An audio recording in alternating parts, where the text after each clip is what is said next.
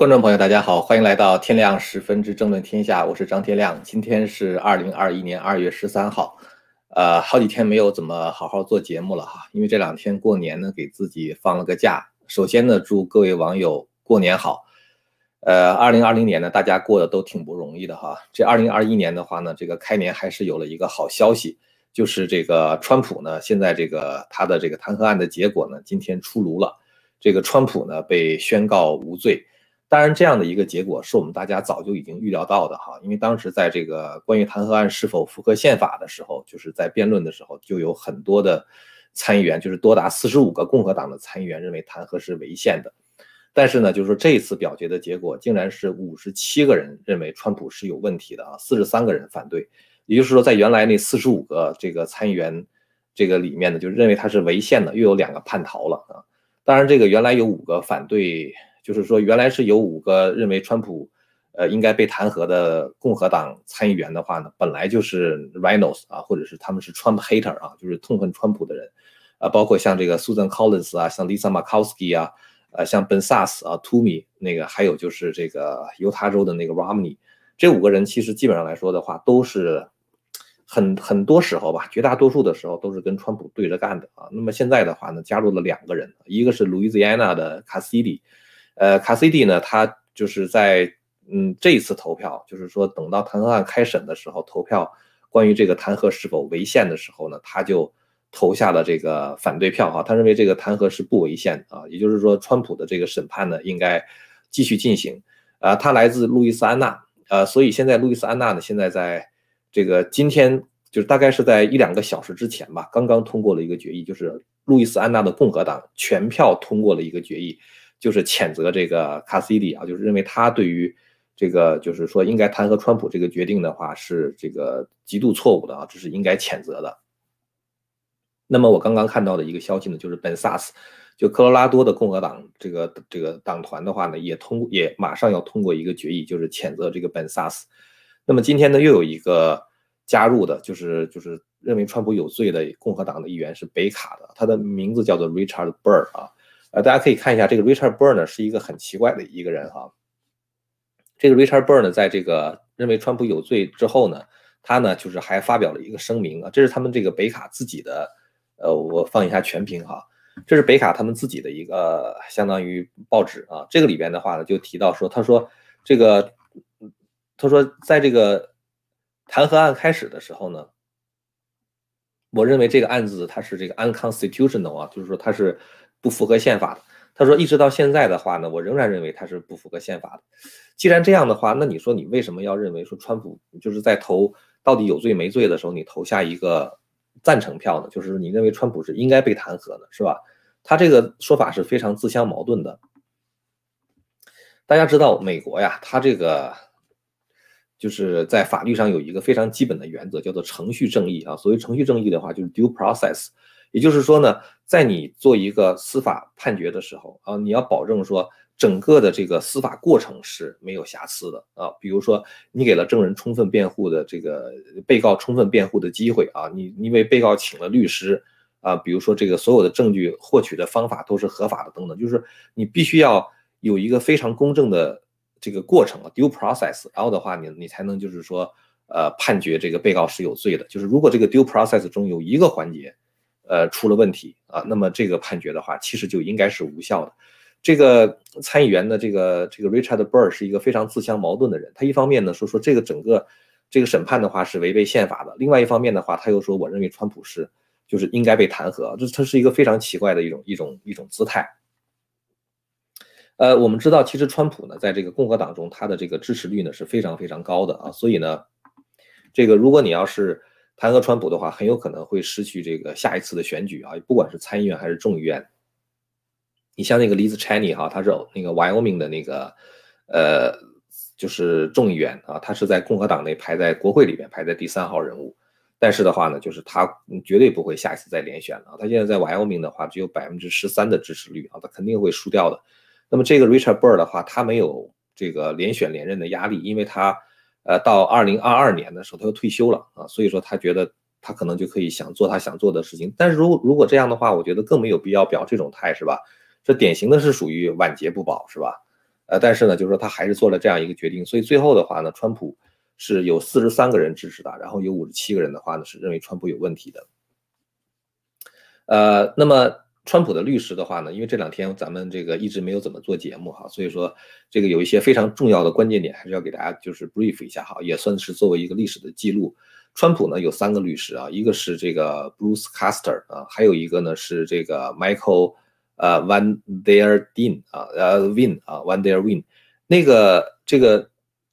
第一个那个 Bruce Caster 的话是一个比较糟糕的律师，我对他的观感很差哈。咱们在这个嗯大年二十九那天，我做了一期节目，我就是说，呃，他说了很多莫名其妙的话。其实我觉得他起到的作用非常的不好，因为当时是大家最关注的时候，对整个弹劾案最关注的时候，看电视的人也是最多的。川普的律师团队呢，应该在那天那个时候。把整个这个对川普有利的证据呈现出来，这样的话才能够让最多的人看到。呃，实际上现在经过了这么一段时间的拖拖拉拉，哈，从这个星期二开始到现在已经是，呃，经过了五天的时间，很多人已经失去兴趣了。这时候你再拿出非常有力的证据，可能看到的这个证据的相关的美国人民哈，就美国的民众的话就不是那么多了。但是不管怎么样的话，川普这个律师哈，这个那个 Win 那个律师，还有这个 Shern 啊，就是 David Shern。我觉得还是应该给他们一些这个赞扬啊，给他们一些 credit。他做了一个什么漂亮的事情呢？呃，这个刚才我讲的时候提到这个 Louisiana 要 Louisiana 要这个 censor custody 哈，这是这是一件事情。还有一个事情的话，就是对这个 Nebraska 的这个这个 Ben Sass 啊，也要进行这个就是谴责，就属于共和党在进行谴责。就是给大家补充一下这两个消息的来源。这个川普的这个律师呢，就是这个。呃，Shawn 呢，他做了一个 David Shawn 哈，做了一个特别有力的一个辩护。呃，这个 Political 呢有一个就是文章哈，就是一个报道。他说，川普的律师呢，把整个对川普的弹劾变成了一个 MAGA Video Release，等于是 David Shawn 利用这样的一个机会，就是给川普的很多的事情啊，就是嗯，借着这样的一个机会都讲讲清楚了。呃，我们知道这个。呃，我之前呢，就是曾经讲过哈，弹劾案开始的时候就曾经说过，我说民主党弹劾川普的话呢，只有一个结果啊，这个结果的话呢，就是让川普的律师不得不把所谓的主流媒体长期极力掩盖的真相啊，在这个为川普辩护的过程中，不得不这样播放出来。那么这样的话，他就可以让所有关注弹劾案的人看到民主党的虚伪啊。比如说这一次这个事儿，这个放的这个 video 里边哈，放的这个录像里边。他就提到，他说很多民主党人呢也一直不承认二零一六年的选举结果，呃，但是的话呢，当川普不承认的时候，他们却指责川普为什么不承认，等于是同样这个事情发生了之后的话，他们是持有一种双重标准啊，或者是伪善。当然，同样一件事情并不意味着说这两个人他们在道德上是等价的啊，因为这个民主党他们在指责二零一六年大选有问题的时候，包括就是比如通俄门呐什么之类的，就类似于这种呃调查。但是呢，他们并没有拿到任何有力的证据，没有拿出来任何有力的证据啊。反正他们就是一味的反川普嘛。但是川普这边的话，他是拿出了很多证据的。这个证据是否有效，那是需要司法鉴定的，需要在法庭上进行交叉质证的，或者在媒体上应该广泛报道，至少让老百姓做一个自己的判断的。但是的话呢，就是说，司法系统也好，或者是媒体的话，都没有给川普团队这样的机会啊。所以我觉得。虽然就是大家都是不承认选举结果，但是我总是觉得共和党这边或者川普这边的话，比民主党那边在道德上还是略高一筹的啊。关键问题就是说，当两个事情同样出现的时候，你民主党为什么持有双重标准啊？一方面你攻击川普啊，说他在撒谎；另外一方面自己又在撒谎，是吧？就是说，二零一六年大选有什么什么问题，包括一直到现在那些为了这个通俄门调查然后撒了很多谎的人，包括那个 Adam Schiff，他们都没有道道歉过啊。所以我觉得这是一个呃。就是川普的团队哈，这个律师团队，这个 David s h e r 放这个录像里边就指出了这一点哈，就是民主党的虚伪。还有呢，就是说他这个放了一个九分十一秒的这个视频哈，把川普的演讲内容和民主党的那些议员们的演讲内容做了一个对比。川普的话无非就是说让大家为此而战斗是吧？但战斗的话并不意味着说暴力是吧？所以呢，他放了一个什么演讲的内容呢？就是民主党议员。他们也经常使用 “fight” 这个词儿啊，包括他们公开对暴力的支持。呃，大家知道这个现在这个 Kamala Harris 就原来在参议院，现在变成拜登的副手嘛。他不仅没有谴责去年夏天那些杀人放火、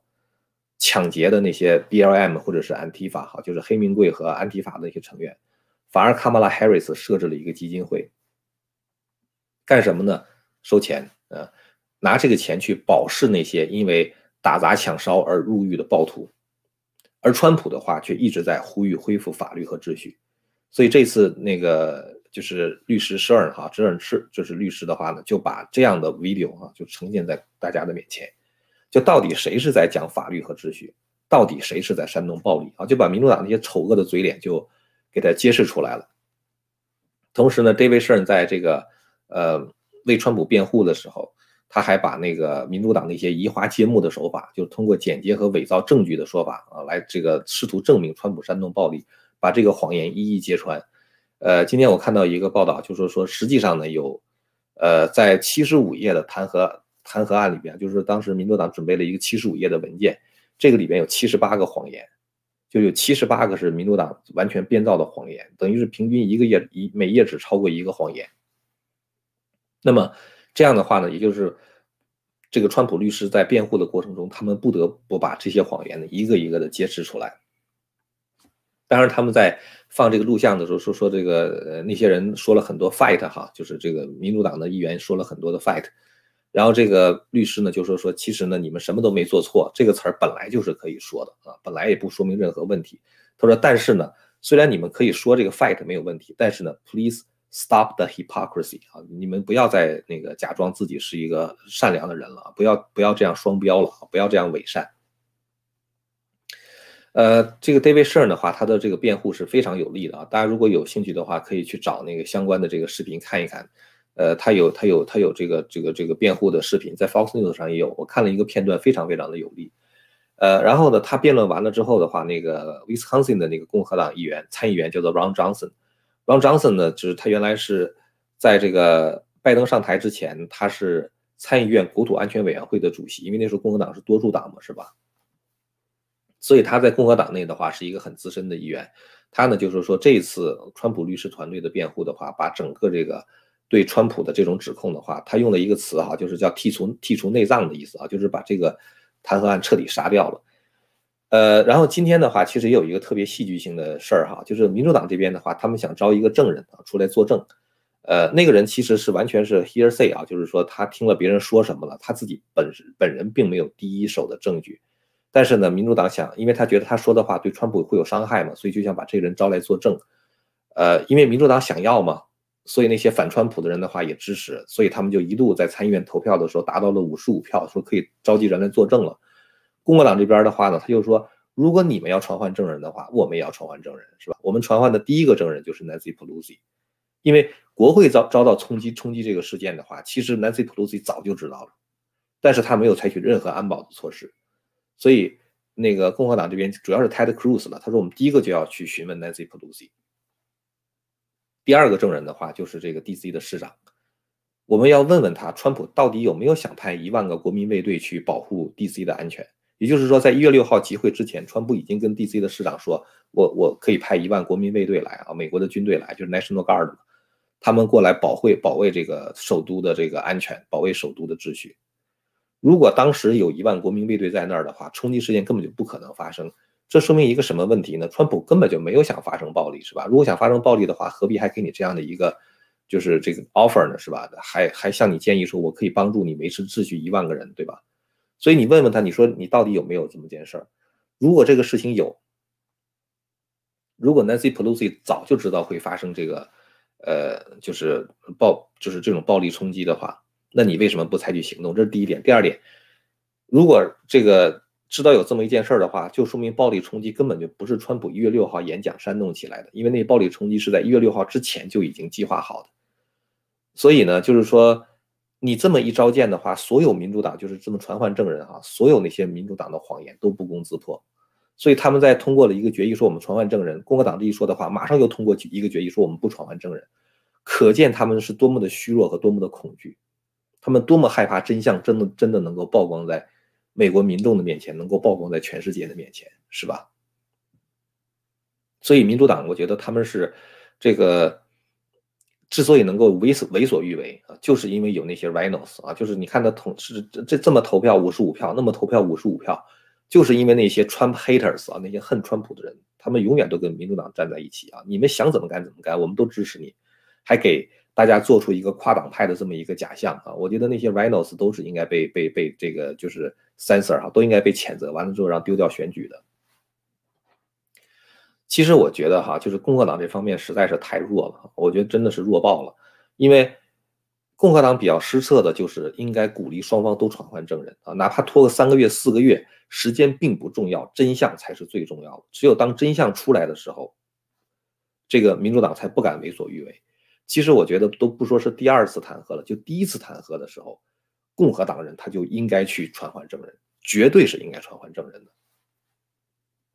因为当时弹劾的话，就说川普就是那个 pay for play 嘛，就是你你你你你你你你付给那个乌克兰总统的一个，就拿美国的一个国家的政策，比如说对乌克兰的援助作为一个杠杆，然后要求乌克兰总统去调查拜登父子的腐败案。那么现在关键的问题是，拜登父子到底有没有腐败？如果他有腐败的话，川普做这种要求是完全正常的。而且是为了美国国家安全考虑，我们总不能让一个把柄抓在其他别的政府手里边的人做美国的总统，对吧？那亨特·拜登到底有没有把柄抓在乌克兰的手里，抓在俄罗斯的手里，抓在中共的手里边？这就是首先一个非常关键的问题，因为这个才能够说川普到打那个电话到底是应该还是不应该，就是他打电话的原因是什么，动机是什么。但是其实我觉得，当时共和党放弃了这个传唤第一批这个证人，就是这个 Mitch McConnell，当时还是属于多数党领袖嘛，我就觉得他实在是太失策了。如果当时就传唤 Hunter Biden，甚至传唤 Joe Biden 的话，民主党根本就不敢弹劾他，可能一开始连弹劾这个事儿他们都不敢做的。所以我觉得，所以我觉得共和党恰恰是因为他们不肯通过合法程序追究真相，才使得民主党今天敢干这些事情。当然，我大家可能都知道，即使传唤证人的话，民主党人也不会改变他们投票结果哈。所以，其实我觉得他们并不是一个合格的陪审团的成员。因为在美国哈，如果你真的当 juror 的话哈，你你是必须得证明说你不是你是 unbiased 的，就是你没有偏见的。比如说被告是一个黑人，然后的话你有种族歧视的倾向，那你就不能够当这个陪审陪审员嘛，因为你可能会觉得觉得你出于你自己的这种个人偏好。明明是没罪，你也判他有罪，有这种可能性，对吧？而现在的话呢，在参议院里边，恰恰是那些民主党人，他们本身就是 bias，他们就是 never Trumper，他们就是 Trump hater。在这种情况下，你怎么可能指望他做出一个公正的判决呢？是吧？所以我觉得，呃，在这种情况下，他的那个选举真的就变成了一个闹剧了，就变成是吧？所以我觉得，但是我觉得就是说，呃。如果传唤证人的话，虽然不会改变投票的结果，但是呢，我觉得非常重要的一点就是让老百姓知道了真相啊！就华盛顿这个精英圈的知不知道真相？他们早就知道啊，他们就是坏，我觉得很多人就是坏。当然，在弹劾过程中的话，这个呃，民主党也会问一些非常 tricky 的问题哈，就是属于非常刁钻或者是这个带有陷阱性质的问题。呃，其中一个人就是 Bernie Sanders 啊，Bernie Sanders 就问了一个问题，就是问川普的这个。这个 lawyer 哈问他的律师，他问什么问题呢？他说：“你是否相信川普在赢得大选的这个问题上撒了谎？意思就是川普明明知道他输了，可是他在撒谎说他赢了。”然后呢，那个 Bruce Castor 就回避了啊，就没有回答这个问题。那个人我就我就说他，我对他印象很观感很不好。那么这个律师呢，就 Michael Van Der Win 啊，他的回答我觉得讲的是还可以吧，就是可以可以给一个及格吧。他说什么呢？他说：“你问我川普到底是不是在这个大选的问题上撒了谎？这个问题是谁问的啊？因为当时是等于大家提交问题啊，给给一个人，呃，那个人统一问嘛。然后 Bernie Sanders 说说这是我问的。然后这个川普这律师 Win 呢，他就他说，我认为他是否赢得选举这个事情，就是在这个问题上是不是撒谎了？我认为我的回我这个这个跟我们今天讨论这个案子是毫无关系的啊。他说。” My judgment is is irrelevant in this proceeding 啊，他说跟他是完全没有关系的。那么这个当时这个律师很怒哈，大家可以看一下，就是这个这个是呃呃这个一个 Business Insider 哈，Business Insider 的一个报道。这里边说 Trump's lawyer erupted when Bernie Sanders asked if the former president lied about winning the election 啊，呃，他当时就是他很怒啊，他是。这个他说谁问的这个问题？然后后来那个 Sanders 说是我问的嘛。然后律师就反驳他说：“他说我们现在讨论的是你们指控川普的问题是他是否煽动的一月六号的暴力事件，所以我们的一切。”这个川普是否，比如说是可以被定罪的话，都要看他是否在一月六号那天煽动了暴力。因为一月六号煽动暴力，那个演讲煽动了暴力，是民主党弹劾唯一的理由，对吧？他说这个问题的话，其实从一开始，你们虽然把这个呃问题带到了这个国会啊，然后把这个问题的话带到了这个呃参议院啊，就是由这个参议员来审判，但是其实你们那些民主党人从来都没有给这个问题一个答案啊。他说，而且的话呢，他说，川普一直在讲啊，他说他根本就没有煽动暴力，因为他的语言就是你们要和平的啊，爱国的去抗议啊，所以他根本就没有煽动暴力。然后他说，你们这些这个这群这个就是 House，就是相当于 impeachment 的 manager 哈，就是你们这批人，你们其实呢，他说 showed zero zero evidence 啊，就是你根本就没有给任何任何的证据。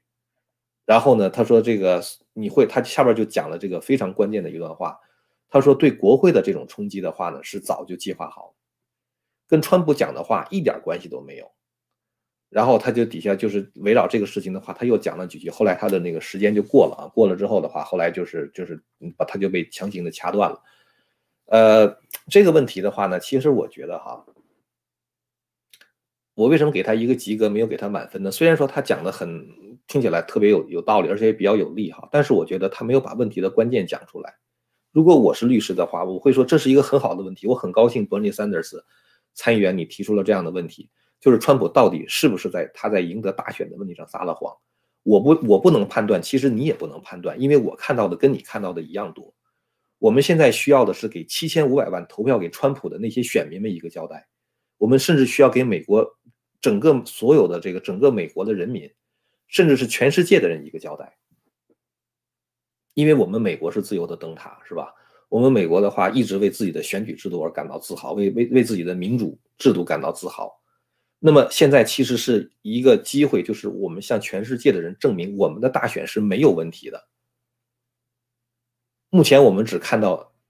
媒体在重复说川普没证据，媒体在重复，你们也在重复川普没证据。但是问题是，川普到底有没有证据的话，不是你判断的，不是我判断的，那也还有很多人认为川这个这个有证据呢。川普认为有证据呢，对吧？比如说路透社的民调里边显示，百分之三十九的人都认为大选有问题啊。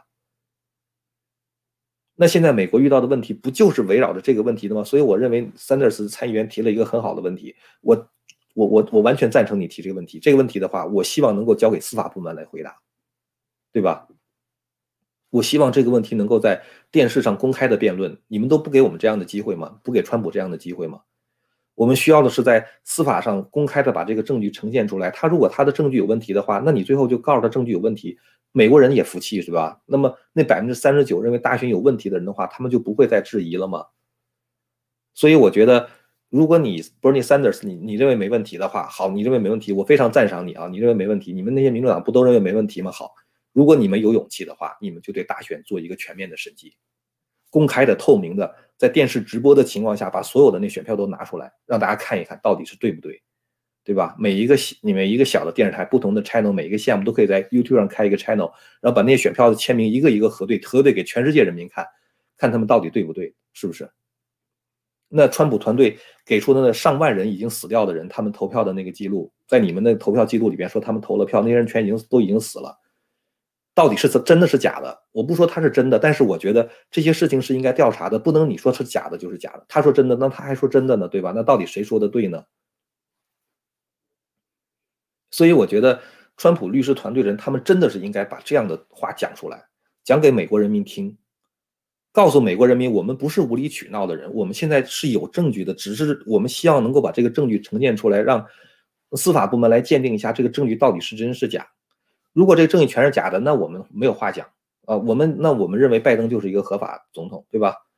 那如果万一要是有问题呢？你怎么去回怎么去解决这个问题？那现在美国简直就成了一个全世界的一个笑柄了，对吧？所以我觉得就是说他这个回答哈，刚才那个回答虽然是已经可以了哈，就是把对对于川普这个 acquittal 哈，就是川普脱罪的话已经是没问题了，但是我觉得没有触及到真正问题的实质。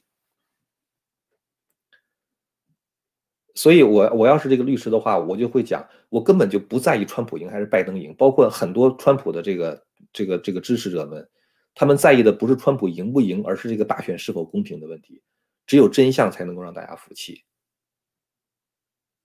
你们也不应该在乎拜登赢不赢，而且而你们应该在乎的是，你怎么能够给美国这七千五百万川普的选民一个交代，是吧？当然，不管怎么讲，这 Win 讲的这个话还是比较有利的。然后最后结果是什么呢？最后的结果就是 Win 的家里边被那些暴徒给攻击了。他的家，他的家的那个 driveway 上啊，就是那个那个就车道上，被人用红漆喷了一个字叫 traitor 啊，然后还画了一个箭头指向他们家。干什么呢？这就是那些左派分子的那种 cancel culture 啊，就是你讲真话我就得骚扰你啊，你讲真话我就威胁你啊，威胁甚至是威胁你家人的安全。所以给川普辩护的这个 Win 不得不马上请了那个私人保安公司来保来保护他们家。所以你觉得就觉得就是在美国这种情况，而且没有人被调，没有人被调查，没有人被逮捕，这个简直就是我觉得就是你会看到就是这个左派他们多么的蛮横，是吧？那么川普呢，在这个参议院弹劾失败之后呢，川普发了一个这个声明哈。川普这个声明呢，川普就讲他说这个呃他非常感谢。这个大家对他的支持啊，就是主要指的是这些。我在我把这放一个全屏哈，这就是川普对这个就弹劾把他脱罪之后的话呢，就是川普给大家的就是发的一个声明。川普当然前面的话，首先要谢谢团队了啊。谢完了团队之后的话呢，这个川普后面讲了这样的一段话哈，他说这个呃我们的这个 MAGA 哈，就是我们现在的这个呃让美国变得更加伟大的。这件事情的话呢，就是这个运动的话呢，才刚刚开始啊。我把它放大一点哈。他说，我们现在让美国变得更加伟大的这个这个活动运动的话呢，才刚刚开始。呃，然后呢，他说这个我们现在呢，这个很快就会归来了啊。他说，我现在有很多很多的东西都想跟大家谈。他说，这个 We have so much work ahead of us。啊，我们前面的话呢还有很多的工作要做。然后他说，很快呢，we will emerge with a vision for bright, radiant and limitless American future。啊，他说很快的话呢，我们就会重新出现在公众的视野啊，带给大家这样的一种愿景啊，这种愿景是充满了光明啊，放射着光芒，而且是无无限的啊，就是关于美国一个美好的未来。所以呢，从川普这个声明上来看的话呢，这个川普很快。可能就会重返政坛。最近大概几个星期的时间，川普一直比较低调哈。我觉得主要的一个原因就是因为，他如果说什么话，很有可能被媒体抓住，完了之后再攻击他，给这个团这个弹劾的话呢，这个增加很多不必要的变数。但是当川普一旦被这个 acquitted 啊，就 acquitted 哈，就是是一旦被就是认认定无罪的时候，那么这个时候他就会呃出来讲很多的话了啊，他就可以出来讲很多的话了。当然，这一点的话呢，也是民主党非常害怕的。所以呢，民主党当时之所以弹劾川普的话呢，恰恰是因为这个川普会，呃，出来很有可能会出来重新竞选这个二零二四年的这个总统，是吧？所以呢，这个现在参议院在弹劾失败之后，大家可以看福斯新闻这个报道哈，在弹劾失败以后呢，这个 Chuck Schumer 就现在他是参议院的多数党领袖了，Chuck Schumer，他呢现在就准备去动用宪法第十四修正案。宪法第十四修正案是个什么东西呢？第十十四修正案哈，现在是由这个 Virginia 的这个参议员 Tim Kaine 来领导。这人之前是 Virginia 的州长啊，当时我在 Virginia 时候，他是 Virginia 的州长。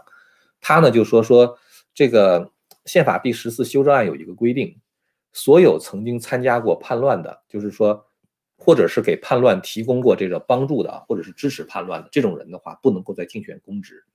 这个宪法第十次修正案的话呢，其实当时是针对什么事儿呢？就是在这个美国内战之后，有一些人他不是加入南方州嘛？这些人的话等于是嗯叛乱分子，所以呢不能够让他们再回来，在这联邦政府做这个参众两院的议员、做总统或者是副总统。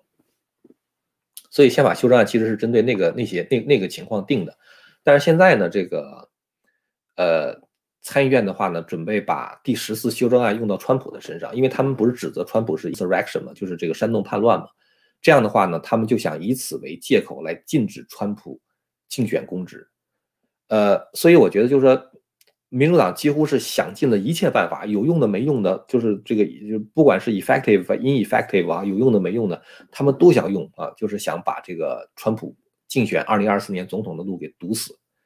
但是大家知道，这个对宪法第十次修正案的解释哈，就是说能不能够应用到川普身上？你参议院都已经给川普就是脱罪了，就是说川普就是煽动叛乱这个事情是不成立的。那你怎么还能够继续利用所谓煽煽动叛乱这个事情的话，去剥夺川普竞选公职的权利呢？对吧？这是第一点，对吧？当你们使用宪法第十次修正案的时候，你们的使用本身是否符合宪法的原意，这是要打官司的，这不是你参议院通过就能决定的，是吧？一个东西是否符合宪法，最后是谁决定的？最后其实是最高法院决定的。大家一定要知道哈，这一次其实对川普的第二次弹劾案是违宪的。因为是参议院投票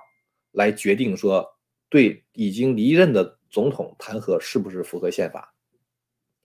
参议院是没有权利做这个决定的。是否符合宪法，那是最高法院的事儿，不是你参议院的事儿。所以这个从一开始他就他就违宪。然后的话呢，按照宪法规定，应该是最高法院首席大法官 John Roberts 去 preside 啊，就是这个主持这个弹劾案。他 John Roberts 拒绝参加，这就是第二次违宪。所以这本身就是两次违宪的一个，这就是一个 sham 啊，就是一个就是一个闹剧，就是就就就是一个骗局。